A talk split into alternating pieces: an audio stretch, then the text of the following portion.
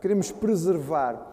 E quando nós escondemos alguma coisa, normalmente isso significa algo, algo importante. Nós não escondemos qualquer coisa. Porquê é que o fazemos? Como é que o fazemos? Onde é que nós escolhemos esconder aquilo? Enfim, a ideia de uma coisa escondida acaba por ter um significado bastante grande.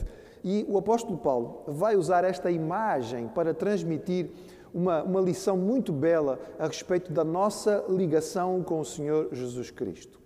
Nós estamos a meditar na carta que Paulo escreveu aos Colossenses e já estamos no capítulo 3, ah, estamos meditando os primeiros versículos deste capítulo. Vimos já com algum pormenor os dois primeiros versículos, mas queremos ainda meditar nos outros. E eu convido o irmão a abrir a sua Bíblia em Colossenses capítulo 3. Os primeiros quatro versículos dizem o seguinte.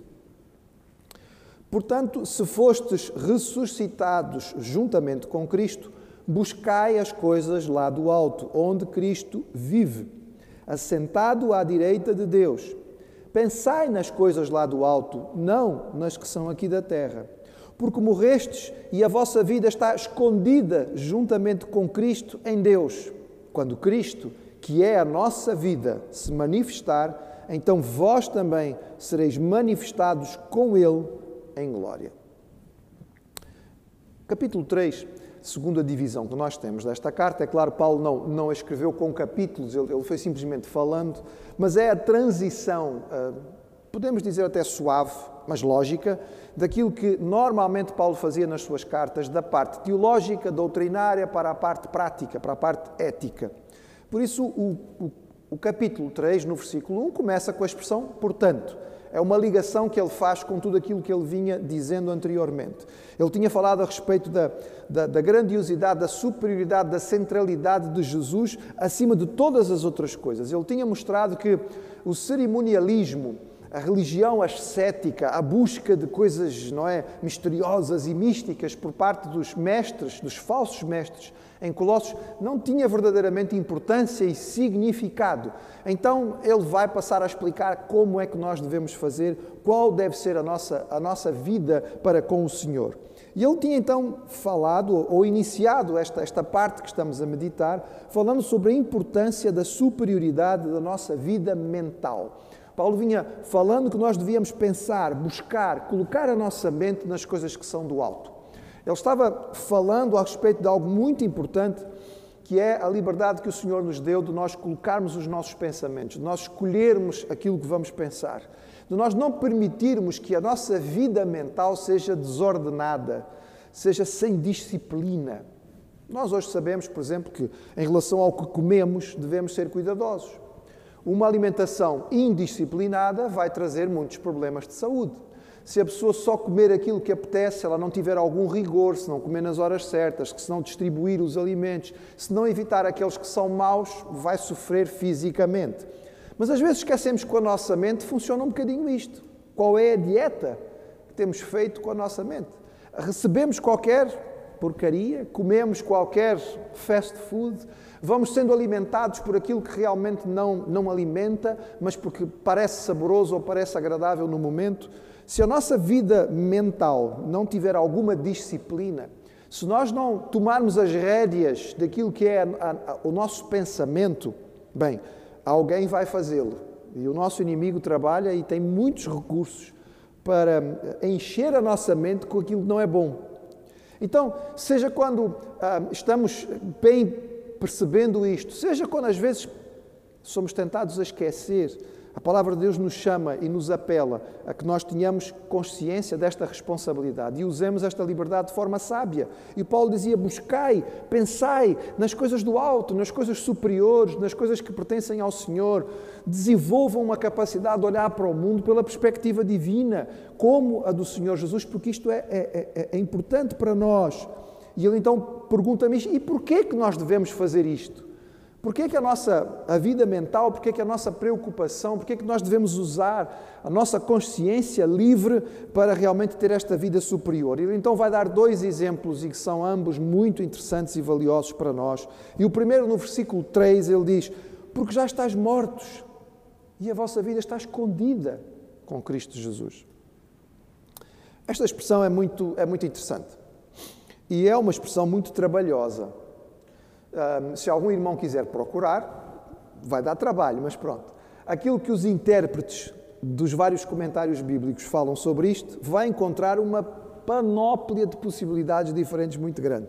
Porque é difícil saber exatamente o que é que Paulo queria dizer com esta ideia. Então, em vez de nós optarmos por apenas uma das interpretações, eu creio que é interessante nós olharmos para várias delas e percebermos que estas alternativas podem não ser alternativas, mas podem ser complemento, ou seja, ah, nós podemos tirar alguma coisa de cada uma destas possibilidades. Por exemplo, o que é que ele queria dizer com a nossa vida está escondida em Cristo Jesus? Bem, talvez ele pudesse estar a, a transmitir a ideia da diferença da vida espiritual. Nós sabemos que as coisas do Senhor só são perceptíveis através do Espírito.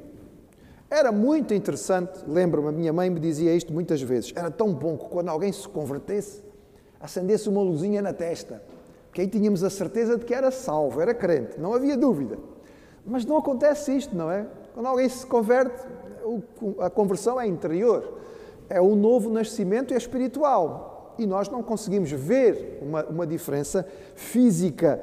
E aí, como é que vamos saber? Como é que podemos ter a certeza? Bem, a Bíblia diz: pelos frutos os conhecereis. Sim, é verdade.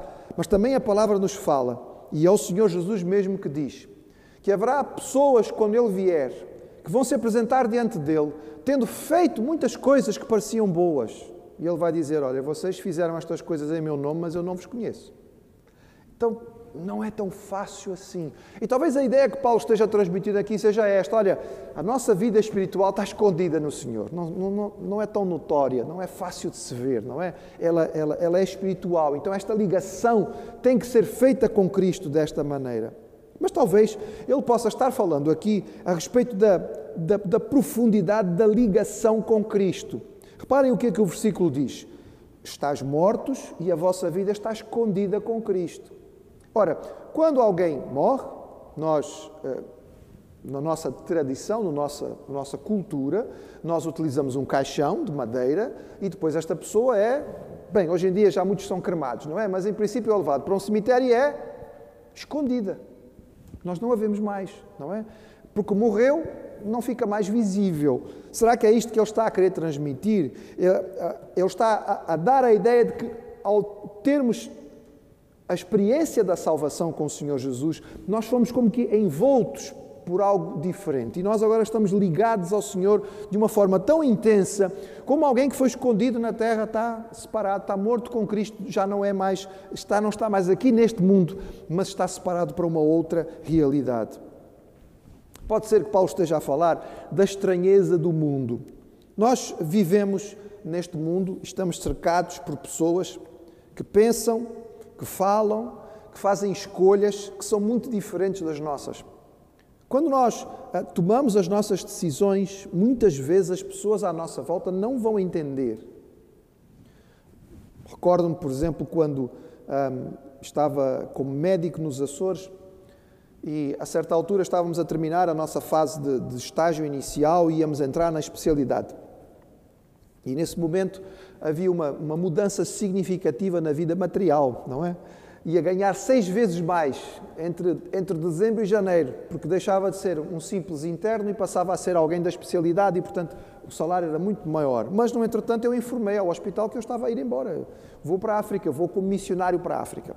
E lembro-me de uma, de uma colega muito bem intencionada, diretora clínica, foi à nossa casa conversar comigo e tentar convencer-nos e dizer: Olha, eu sei, é, você, você ainda é novo, não é? Tem, o coração ainda tem uma visão romântica da medicina, mas olha, você não vai conseguir salvar o mundo, não é? Você não vai conseguir mudar a saúde na África. Pense bem, você é jovem, você acabou de ter um bebê, vai, vai para a África com uma criança pequenina, não faz sentido. Veja bem, olha, eu, eu porque ela pensou que talvez a questão fosse material, além de entrar na especialidade, eu devido consigo a urgência. Naquela ilha, na ilha terceira onde estávamos naquela altura, só havia uma pessoa daquela especialidade. E evidentemente que esta pessoa estava de, de, de urgência 24 horas por dia, o tempo inteiro. Não quer dizer que era chamada muitas vezes. Às vezes ficava dias e dias sem ser chamada, porque não havia tantas necessidades ali dentro daquele, daquele contexto pequenino. Mas eu divido contigo O aumento daquilo que seria o nosso ganho material era tão significativo que ela pensou: não, isto agora vai ser o passo final. Obrigado, colega, obrigado pelo seu cuidado, pelo seu carinho, pela sua atenção, mas nós temos convicção disto, preparamos-nos a nossa vida inteira para este passo. Nós, não tem a ver com a questão material, nós, nós vamos porque nós entendemos quem somos, nós fomos criados com este objetivo e nós vamos cumpri-lo. Ela saiu frustrada e certamente sem entender aquilo que tinha sido feito. Como entender aquilo que o missionário faz? Ele sai do primeiro mundo e vai para o terceiro mundo e vai viver em condições difíceis. Como entender que o crente consegue ter paz no meio da, da, da tribulação? Como perceber que com todos os impostos que nós já temos, daquilo que recebemos, damos o dízimo? Damos ofertas, ajudamos os outros, contribuímos para a igreja. Como perceber que numa vida de trabalho tão intensa, em que nós temos tanta coisa para fazer, ainda separamos o domingo para ir à igreja, para fazer atividades, para gastar o nosso tempo de lazer dentro de alguma atividade que é religiosa? E as pessoas olham e dizem: Não consigo perceber. Esta gente é muito estranha, porque aquilo que nós somos está escondido. Escondido. Eles não conseguem entender. Mas é também, irmãos, interessante olhar para esta ideia e perceber uma, uma possibilidade de interpretação que é muito querida e talvez possa ser a preferida de muitos, talvez venha a ser a sua depois que comecei a ouvir. Talvez Paulo esteja falando aqui de escondido, no sentido da, da, da, da, proteção, da segurança, da preciosidade de alguma coisa que é escondida. Por exemplo, uma coisa que esconde são tesouros. Se nós temos alguma coisa muito preciosa em casa, nós não deixamos muito à vista. Nós arranjamos algum lugar para guardar aquilo, não é?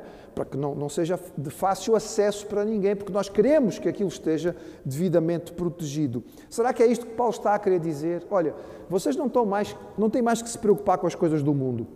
Agora a vossa mente tem que estar voltada para, para as coisas do alto, porque é assim, a vossa vida, aquilo que vocês verdadeiramente são, são um tesouro precioso para Deus. E é tão precioso que o Senhor escondeu, guardou. Vocês estão, vocês estão guardados, vocês estão protegidos, vocês estão separados pelo Senhor e nada pode vos tomar. Lembramos as palavras do Senhor Jesus, quando ele dizia que todos aqueles que o Pai lhe tinha dado, ele tinha e nenhum ia ser perdido. E ele dizia mesmo: Ninguém os arrebatará da minha mão. Estão protegidos, estão guardados, estão escondidos comigo. Talvez o que Paulo está querendo transmitir aqui é o valor, a importância de cada um de nós para Deus. Somos tão preciosos como se fôssemos tesouros que Ele esconde. E a segurança da salvação, porque estamos protegidos, estamos guardados pelo Senhor até aquele dia. E esta ilustração é uma ilustração tão bonita e nós certamente podemos guardá-la com carinho porque ela enche o nosso coração. Tão extraordinária. Como uma pérola de grande valor. Como aquele terreno que tinha um tesouro muito importante. O Senhor fala da nossa vida escondida com Cristo. Ela passa a pertencer ao Senhor. Mas também pode ser que Paulo esteja a fazer aqui um jogo de palavras. A palavra que ele usa para dizer escondido ou oculto é a palavra que dá origem à expressão apócrifo. E, se os irmãos se lembram, nós já tínhamos mencionado aqui que os falsos mestres em Colossos valorizavam muito livros apócrifos, ou seja, livros escondidos, livros de mistério, digamos assim, que não eram reconhecidos oficialmente pela Igreja. Estes livros normalmente eram livros que não tinham propriamente lições espirituais muito claras, eram livros misteriosos, com uma linguagem que não era fácil de discernir, mas esses indivíduos gostavam muito destes livros, porque estes livros lhes permitiam muitas interpretações e o facto de eles conseguirem entendê-los, entre aspas, significava que eles eram mais espirituais e mais capazes. E Paulo diz assim: olha, estes indivíduos, eles valorizam muitas coisas escondidas, não é? Os livros ocultos. Nós mesmos estamos ocultos no Senhor. Nós fomos guardados por Ele. Nós é que somos aquilo que ele, que ele separou e que ele valorizou. Então, olhando para este, para este versículo e para esta ideia, nós percebemos que imagem tão bonita. Seja qual for o sentido ou os sentidos vários que Paulo queria dar aqui, nós temos uma revelação rica. A nossa vida, a nossa salvação estão seguras em Deus, que é o autor da vida. Ele nos chamou, ele nos salvou e Ele nos preserva, ou seja, Ele nos guarda E isto deve encher o nosso coração de gratidão. Nós, como evangélicos e como batistas, defendemos a segurança da salvação. Nós queremos que a nossa salvação depende de Deus, não de nós. Se ela dependesse de nós, nós eventualmente poderíamos perdê-la. Porque, mesmo depois de ser salvos e andar com o Senhor, podemos fazer coisas que não são, não são corretas e que entristecem o coração de Deus. Mas assim como nós não podíamos ganhar a salvação, nós também entendemos que o preservá-la não está em nós. É o Senhor que guarda, é o Senhor que preserva e por isso nós acreditamos na garantia e na certeza da salvação.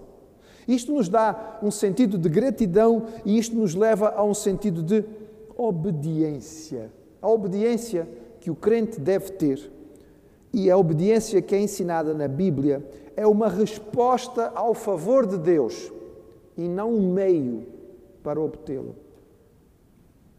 Vou repetir que é para a gente guardar bem, não é?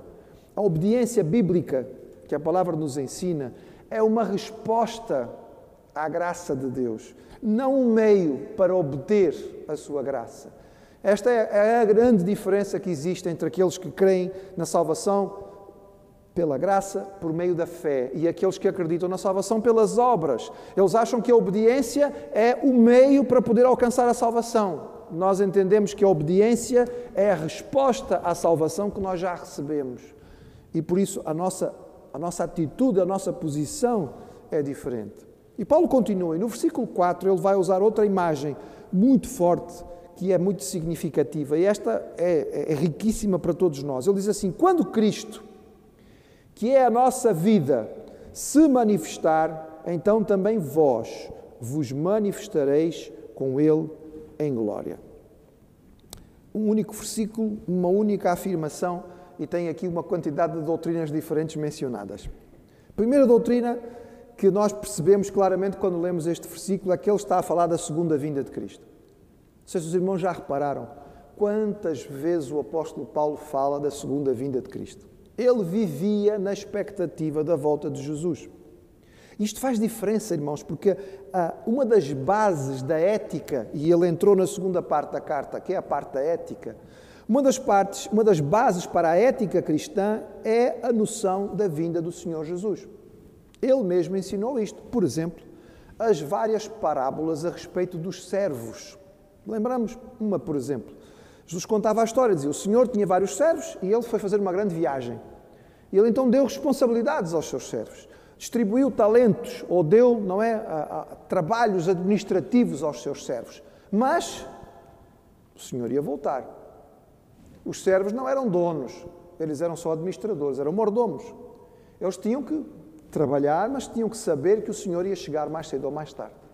Numa das parábolas, o Senhor faz a diferença entre dois servos. Teve um que o tempo foi passando, foi passando, passou, passou, não havia nenhuma informação, não chegava nenhuma notícia, passaram-se meses, anos, e ele disse assim: ah, O senhor, eu sei lá se ele vem ou se não vem, pá, eu vou, mas é aproveitar e não é? Está tudo aqui à minha disposição, eu vou, mas é aproveitar o máximo possível. E começou a comer e a beber e a folgar e etc. e tal. E um dia que ele estava lá sentado na mesa do banquete, não é? Com, com os pés em cima da mesa, o senhor abriu a porta e chegou. E ele não estava preparado. Mas houve um outro servo. Este servo tinha consciência de que o senhor podia chegar a qualquer momento. E apesar de ele ter tudo à sua disposição, ele tinha a noção de que aquilo não era dele, ele era apenas um mordomo. Então ele trabalhava. E ele trabalhava todos os dias como se o Senhor fosse chegar naquele dia. E porque ele fazia isso sempre, ele estava preparado. E o dia que o Senhor chegou, o encontrou a trabalhar. E por isso o Senhor disse àquele servo: Bom servo, bom servo, servo fiel. Encontrei-te no lugar certo eu deixei-te esta responsabilidade. Então agora vem desfrutar, não é? Do banquete, vem desfrutar da glória, vem desfrutar da, da alegria e da, e da, satisfação que eu quero participar contigo. A, a ideia da vinda do Senhor é uma das bases para a ética cristã. Talvez uma das, das, das, ideias mais importantes que Jesus transmitiu foi a ideia da presença constante, mas também da sua vinda. Então, quando nós juntamos estas duas coisas, eu tenho consciência de que Deus está vendo e eu vivo na Sua presença. Princípio da sabedoria, o temor do Senhor, a consciência de que estou na presença de Deus. E por outro lado, a certeza de que Ele vai chegar a qualquer momento. Isto me dispõe a ter uma forma diferente de viver. E o que é que ele estava a dizer? Não gastem a vossa cabeça, os vossos pensamentos, a vossa vida com as coisas daqui, mas com as coisas do alto. Porquê? Porque vocês estão guardados pelo Senhor e Ele em breve vai chegar. Então eram bases, eram razões pelas quais nós devíamos estar preparados para servir, com esta expectativa. Isto nos faz pensar um pouco e perguntar a nós mesmos: quantas vezes eu penso na volta do Senhor. Atenção, irmão, não é para nós passarmos a vida sentados no sofá a olhar para o céu. Houve gente que fez isso, não é? Marcou um dia, uma data, vestiu-se de branco e foi para o alto dos montes ficar à espera que as nuvens abrissem. Não, o Senhor disse que nós não vamos saber o dia. Ele disse, ponto final, não vamos perder tempo com isto. Agora, a consciência e a expectativa da volta do Senhor muda a nossa forma de estar. Altera o nosso viver, mexe com as nossas prioridades. Nós percebemos, lendo as cartas de Paulo, que ele constantemente menciona isso, porque ele vivia nessa expectativa, ele queria ver Jesus chegando. Às vezes eu tenho a noção de que alguns crentes, se pudessem, na hora que o Senhor estivesse para chegar, iam pedir para ele parar um bocadinho. Senhor, só um instantinho. Tem umas coisitas aqui que eu ainda não vi. Espera só um instante. Oh, tem umas coisas aqui que eu não quero que o Senhor veja. Deixa resolver primeiro. Não a expectativa deve ser parte daquilo que motiva a nossa vida com o Senhor. Segunda doutrina importante que está neste versículo, não é? Não sei se o irmão, quando eu lhe disse que havia várias doutrinas aqui, conseguiu olhar para o versículo e perceber. Então a primeira é, é a segunda vinda de Jesus, a segunda é a doutrina da glorificação. A glorificação é o aspecto futuro da salvação. Estamos sempre a repetir isto que é para ficar bem guardado. A salvação é-nos apresentada na palavra do Senhor como passado, presente e futuro. Passado, aquilo que foi feito pelo Senhor só podia e tinha que ser feito uma única vez, foi feito e acabou, não tem que continuar a se fazer. Expiação, redenção, justificação, passado. O Senhor fez. Ele morreu na cruz, ele fez aquilo que era necessário, o ato foi completo. Presente, santificação. O ato presente da salvação é a nossa transformação constante. É a mudança que vai acontecendo em nós. É a ação do Espírito Santo que vai nos moldando à figura e à imagem do Senhor Jesus. Futuro, glorificação. Quando nós vamos estar livres até da presença do pecado. Hoje nós estamos livres do castigo, não é? Estamos livres do poder. Nós, nós não estamos mais debaixo da pena, não há condenação para os que estão em Cristo. O pecado não tem poder sobre nós, a não ser que nós o demos, porque o Senhor nos capacitou para o vencer, mas a presença do pecado continua aí. Nós não conseguimos nos livrar. Até Paulo escreveu aos Romanos dizendo: é caramba, miserável homem que eu sou, isto não me larga, eu quero, eu quero, mas parece que às vezes não consigo. Mas a presença do pecado também vai ser retirada. E um dia nós vamos estar na presença do Senhor completamente incorruptíveis, não é? Experimentando a sua glória. Nesse dia nós vamos estar revestidos da salvação, nós vamos brilhar para a glória do Senhor. É isto que nos espera. Nós vivemos uma época, irmãos, difícil em que o mundo parece que fala mais do que nunca sobre morte. A morte está, é, é, tema do dia a dia. Nunca, como, nunca foi como antes. Pensemos antes da pandemia. O irmão, por acaso, tinha notícias diárias de quantas pessoas tinham morrido no país? A gente nunca sabia isso. Isso era uma estatística que as pessoas que trabalhavam com saúde pública ou que iam fazer algum trabalho por algum motivo precisavam buscar. Mas nós, cidadãos, não éramos informados por isso, nem tínhamos que ser informados, uma coisa mais mórbida. Todos os dias saber quantas pessoas morreram, quero cá saber, não é? Mas agora, já vai fazer um ano, todos os dias nós somos informados. Capa do jornal, quantas pessoas faleceram. E nós percebemos o quanto o medo da morte toma conta das pessoas. As pessoas vivem assustadas, vivem apavoradas. Há gente que neste momento vive em pânico porque tem medo de apanhar o vírus, porque tem medo de morrer, porque a morte é uma incógnita, a morte é, é, é um salto no vazio, a morte é a entrada no escuro, a morte é, é, é, é simplesmente acabar com tudo aquilo que se conhece. O crente não tem esta expectativa. Nós não, não vamos correr para a morte e não vamos pular, não é? Para, para acabar com as nossas vidas. Valorizamos aquilo que o Senhor nos deu, mas o partir deste mundo para o crente é, é um descansar com o Senhor. É o deixarmos as dificuldades e os sofrimentos desta vida. É o deixarmos a luta com, com o pecado. É o deixarmos a maldade que tantas vezes nos entristece e que nos cerca e partirmos para estar com Cristo. A expectativa e a vida do crente está voltada não para morrer ou deixar este mundo, mas para a glorificação. Aquilo que nos aguarda é um momento fantástico extraordinário, em que nós vamos estar na presença do Senhor, já sem qualquer limitação, experimentando a Sua glória, nós mesmos experimentando, participar da natureza divina. Quando o crente entende isto, não, não é difícil. Não é difícil. E por isso Paulo dizia aos crentes ali em Colossos: quando Cristo, que é a nossa vida, se manifestar, então vós também sereis manifestados com Ele em glória. Olha, irmãos, isto é, é, é motivo de, de aleluia, né? de louvar a Deus, de cantar, porque isto é, é, é, aquilo que nos espera. Mas eu quero ainda que os irmãos olhem para este texto e percebam algo magnífico que Paulo diz aqui, que é uma, uma, uma, um, um tópico que Paulo repete praticamente em todas as suas cartas. Ele diz assim: quando Cristo, na nossa Bíblia, não sei como é que está na sua, na minha está assim, quando Cristo, vírgula, que é a nossa vida. Cristo, a nossa vida. Que coisa extraordinária. Cristo. Que, que, declaração profunda, irmãos, e expressa por Paulo em outras cartas de forma tão direta. Vamos lembrar apenas algumas. Gálatas 2, 20.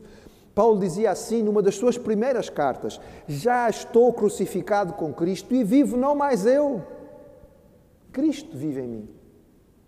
E a vida que agora vivo na carne, Vivo pela fé do Filho de Deus, o qual me amou e se entregou a si mesmo por mim. Esta era a consciência de Paulo. Ser cristão, irmãos, é isto. O resto é ser religioso. Paulo dizia: Eu não vivo mais a vida, eu, eu, eu abri mão. Ele é Senhor, a vida que eu vivo é Cristo. A vida que eu vivo é Cristo, Ele é a minha vida agora. Ele tinha escrito aos Coríntios, na sua segunda carta, no capítulo 4, versículo 10 trazendo sempre por toda a parte a mortificação do Senhor Jesus no nosso corpo, porque a vida de Jesus se manifeste também nos nossos corpos. Ele queria ser uma cópia de Jesus. O seu objetivo e o seu alvo era viver mais parecido com Cristo. E por isso ele dizia: Nós mortificamos as coisas da carne e vivemos o nosso dia a dia para o Senhor. É a vida que nós vivemos, é a vida de Cristo. E talvez aquele texto mais marcante a respeito desta realidade, que está lá em Filipenses capítulo 1, verso 21. Porque para mim o viver é Cristo e morrer é ganho, é lucro, é vantagem. Nós ouvimos as pessoas falarem muitas coisas, não é? Então, por exemplo, às vezes ouvimos, morre um, um, um jogador de futebol famoso, como há pouco tempo morreu, e alguém diz assim, pá, o futebol era a vida dele, não é? O futebol era a vida dele. A vida dele é o futebol. Ouvimos falar de, de, indivíduos que eh, têm esta profissão e quando não estão a jogar a bola estão em casa a assistir jogos de futebol. A vida deles é só aquilo. Não é? Eu, eu até, até posso dizer que gosto um bocadinho de futebol, irmãos, mas é assim, a vida ser o futebol, irmãos. 11 indivíduos dentro de um campo a tentar enfiar uma bola de couro dentro de um retângulo com uma rede Será que isto merece a vida? Algumas pessoas, talvez coisas mais significativas, coisas. A música, a música é a minha vida. Preciso da música, a música enche os meus dias. Possivelmente bem melhor do que o futebol, mas será que é isto que merece? É comum nós ouvirmos falar de algumas pessoas, e o trabalho? O trabalho é a vida dele, a vida dele é trabalho, não é? Ele, é? ele é dependente, não consegue pensar em outra coisa, não consegue desligar, ele vai para casa, mas a cabeça continua ligada ao trabalho. A vida dele é o trabalho ou tantas outras coisas. Paulo dizia a respeito de si mesmo e dizia aos crentes em Colossos: Cristo é a nossa vida. Porque quando Cristo, que é a nossa vida, se manifestar, Cristo é a minha vida, significa que Ele é a fonte, o padrão e o alvo. Ele é a fonte da vida, irmãos. Ele é, ele é, ele é onde nós encontramos a nossa força. Há tantos dias em que é difícil levantar. Há tantas situações que são difíceis de enfrentar.